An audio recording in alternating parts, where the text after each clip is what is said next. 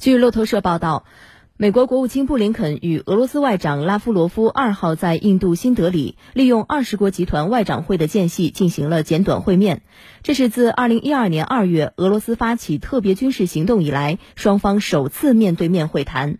此外，双方当天还在外长会上围绕黑海港口农产品外运协议进行了交锋。我们来听央视的报道。会议期间，布林肯要求俄方延长黑海港口农产品外运协议，指责俄方有意造成运粮船积压。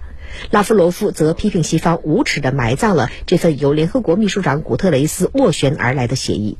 对于延长这一协议的前景，俄方此前一天强调，只有在俄罗斯农民和化肥商的利益获得考虑，俄农产品和化肥产品不受阻碍地进入世界市场的前提下，俄方才会继续执行协议。另据路透社报道，布林肯与拉夫罗夫二号利用外长会间歇边走边谈，进行了不到十分钟的简短会面。这是自2022年2月俄罗斯发起特别军事行动以来，双方首次面对面交谈。据美方官员透露，布林肯说，他在会面时向俄方表示，美国会一直支持乌克兰，直至乌克兰危机结束。他还敦促俄方改变其暂停履行新削减战略武器条约的决定，并称美国始终准备与俄方就战略军备控制进行接触。路透社还报道说，美国务院表示，美方不期待俄方会因此次短暂会谈而改变态度，也不期待在短时间内与俄方展开进一步的正式的高层对话。另据俄罗斯卫星通讯社报道，俄外交部发言人扎哈罗娃指出，布林肯要求与拉夫罗夫进行交谈，但布林肯针对两人会面所透露出的信息，表明美方关心的是形象、公关以及如何营销自己。扎哈罗娃指出，俄美双边关系所面临的问题是美方制造出来的，美国民众能够清楚地看到正在发生的事情。布林肯需要给美国民众一些交代。另外，根据俄罗斯消息报报道，五角大楼发言人赖德近日表示，美国国防部长奥斯汀已经准备好与俄罗斯国防部长绍伊古进行可能的会谈。赖德指出，美国国防部长奥斯汀已明确表示，他始终对接触持开放态度，并强调与拥核国家保持沟通渠道开放的重要性。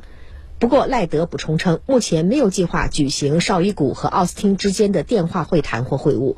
早些时候，赖德表示，美国并不寻求与俄罗斯发生武装冲突。他说，华盛顿没有与莫斯科处于战争状态，其注意力完全集中在支持乌克兰。